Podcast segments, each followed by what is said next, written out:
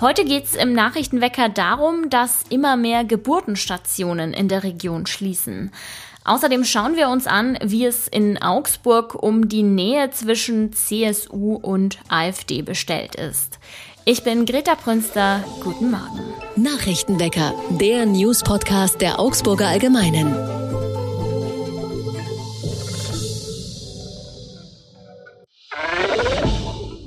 Nach den umstrittenen Äußerungen von CDU-Chef Friedrich Merz gibt es eine große Diskussion darüber, ob man mit der AfD nun gemeinsame Sache machen sollte oder doch nicht. Die Augsburger CSU-Spitze geht in der Debatte um eine Zusammenarbeit mit der AfD auf maximale Distanz. Schon zu Beginn der Ratsperiode hatten sich CSU, Grüne, Sozialfraktion und bürgerliche Mitte darauf verständigt, nicht mit der AfD zu kooperieren. Die AfD, die in Augsburg eine vierköpfige Fraktion Fraktion bildet, ist gemäß Proports in den Ausschüssen vertreten, ebenso auch im Ältestenrat. Aber da, wo Ämter via Wahl aus dem Stadtrat heraus zu vergeben sind, zum Beispiel bei den Aufsichtsräten, da bekommt die AfD keinen Raum.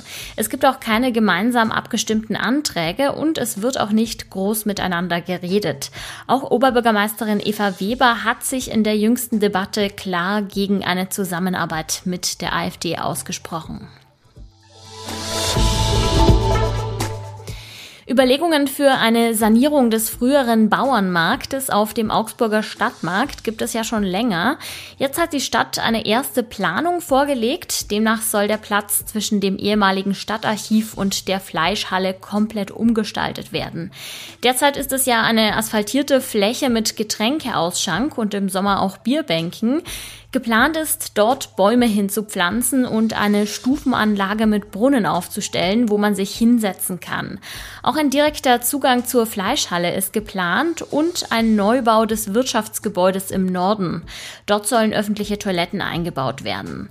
Der Bauernmarkt soll mit Toren vom übrigen Marktgelände getrennt werden können, damit dort auch abends Veranstaltungen außerhalb der Öffnungszeiten möglich sind. In die Fleischhalle soll außerdem ein Getränke Ausschank integriert werden. Ein Problem ist allerdings noch die Finanzierung des Umbaus. Eine Möglichkeit wäre dafür Fördergelder vom Bund anzusuchen. Da gibt es Programme zur Klimawandelanpassung von Städten zum Beispiel.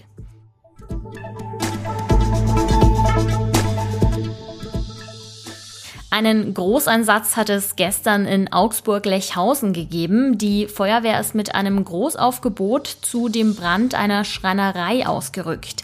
Auch die Polizei war vor Ort. Sie musste die anliegende Neuburger Straße zeitweise komplett sperren. Laut Feuerwehr gab es einen Vollbrand in einem Anbau der Schreinerei, wo vor allem Holz gelagert wird. Die Einsatzkräfte kämpften gegen die Flammen, die drohten auf die Nachbargebäude überzugreifen. Eine Ersthelferin wurde bei dem Feuer verletzt. Der Sachschaden liegt im hohen fünfstelligen Bereich.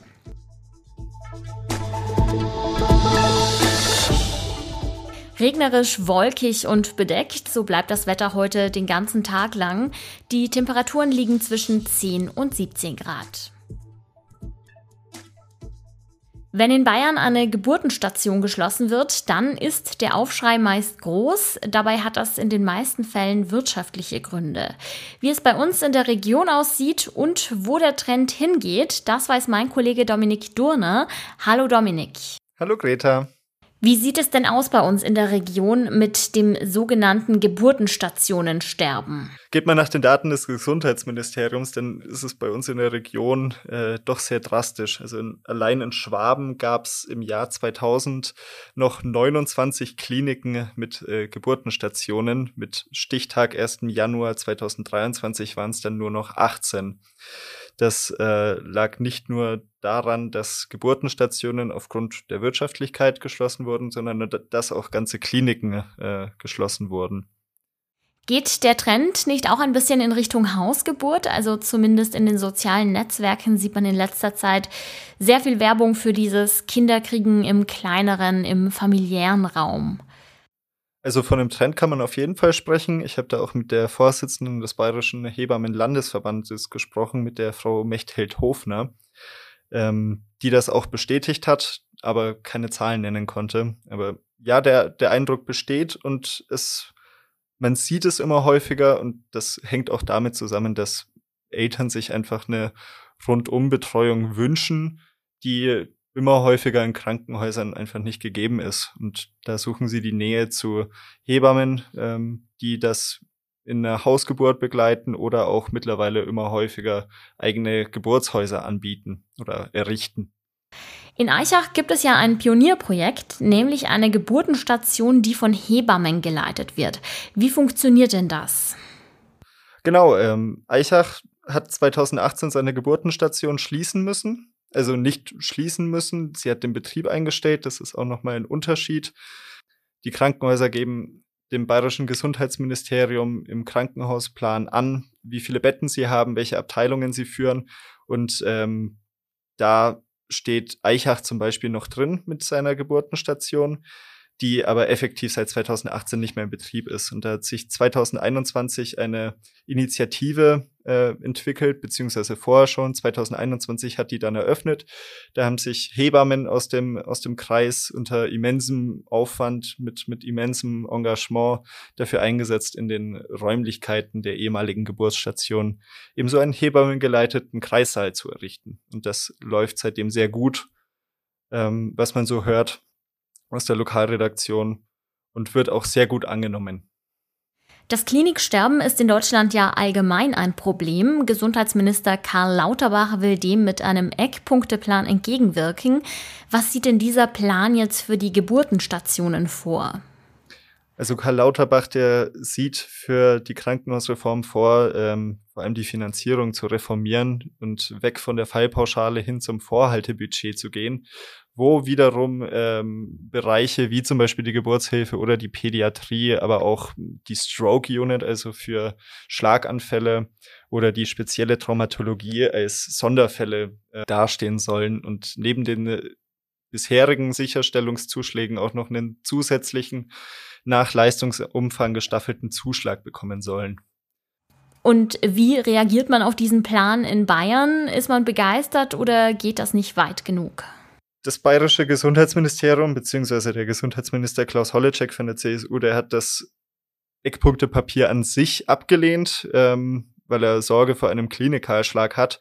Die, diese Ankündigung, dass eben Pädiatrie und Geburtshilfe unter anderem ähm, diesen zusätzlichen äh, Zuschlag erhalten sollen, begrüßen sie.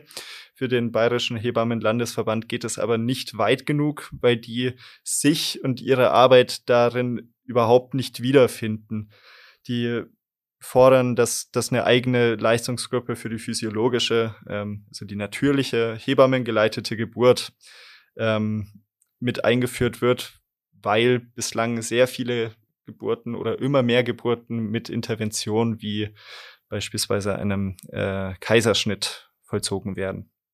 Auch in unserer Region kann man von einem Geburtenstationensterben sprechen. Inwiefern die Eckpunkte von Bundesgesundheitsminister Karl Lauterbach da Abhilfe schaffen können, das bleibt abzuwarten. Dir schon mal herzlichen Dank für das Gespräch, Dominik. Gerne, Greta. Vielen Dank auch dir. Und auch das ist heute noch wichtig. Dürfen die Schockbilder auf Zigarettenschachteln an der Supermarktkasse verdeckt werden? Mit dieser Frage beschäftigt sich heute der Bundesgerichtshof. Die höchsten deutschen Zivilrichter verhandeln eine Klage der Nichtraucherinitiative Pro Rauchfrei. Die hatte kritisiert, dass in zwei Münchner Supermärkten Zigaretten angeboten wurden, ohne dass Warnhinweise für den Kunden von außen sichtbar waren.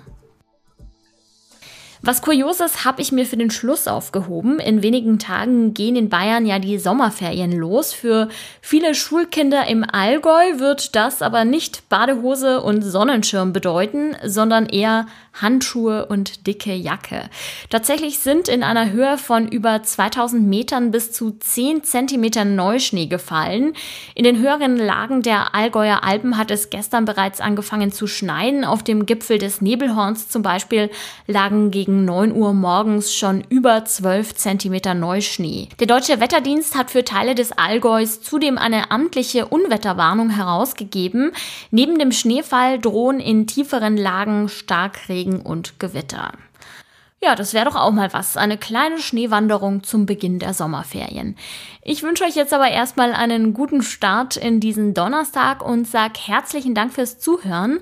Der Redaktionsschluss für diese Folge war am Mittwoch um 24 Uhr und mein Name ist Greta Brünster.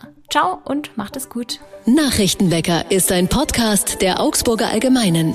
Alles, was in Augsburg wichtig ist, findet ihr auch in den Show Notes und auf augsburger-allgemeine.de.